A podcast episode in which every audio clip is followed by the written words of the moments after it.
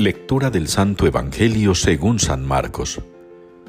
En aquel tiempo Jesús salió de nuevo a la orilla del mar. Toda la gente acudía a él y les enseñaba.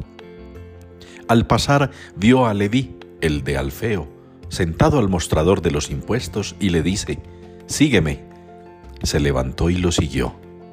Sucedió que mientras estaba él sentado a la mesa en casa de Leví, muchos publicanos y pecadores se sentaban con Jesús y sus discípulos, pues eran muchos los que lo seguían.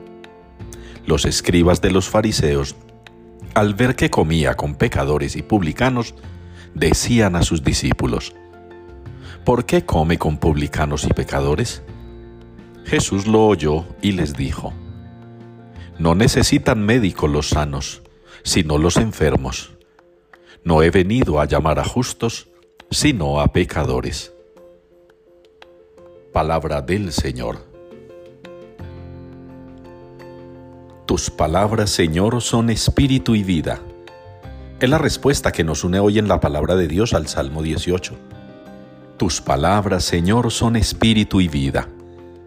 Eso es lo más atractivo de Jesús para muchas personas quienes lo escuchan se admiran de lo que dice, de lo que enseña, de cómo habla. Nos relata el Evangelio que muchos lo siguen y muchos lo escuchan.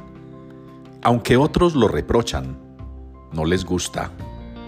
No aceptan su palabra porque ven en su estilo de vida que va contra lo que ellos predican, contra lo que ellos practican. El Señor nos enseña que hay que escucharlo, pero también nos enseña, como lo muestra el Evangelio, que no basta escucharlo, que hay que seguirlo. Y ese seguimiento es el que permite que nosotros podamos alcanzar un nivel de perfección que nos lleve a la santidad, una santidad que nos lleve a la salvación, a la misericordia de Dios. Muchos se deleitan predicando la misericordia de Dios y Dios misericordioso por allí y el Padre de la misericordia por allá pero poca conversión, poca exigencia, poco cambio.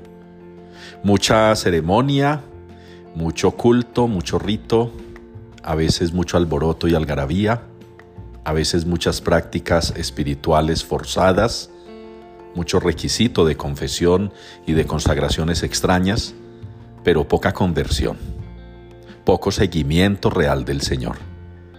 Ustedes y yo, hermanos, seamos conscientes del llamado del Señor Sepamos, como nos lo ha recordado el salmista, que las palabras del Señor son espíritu y vida.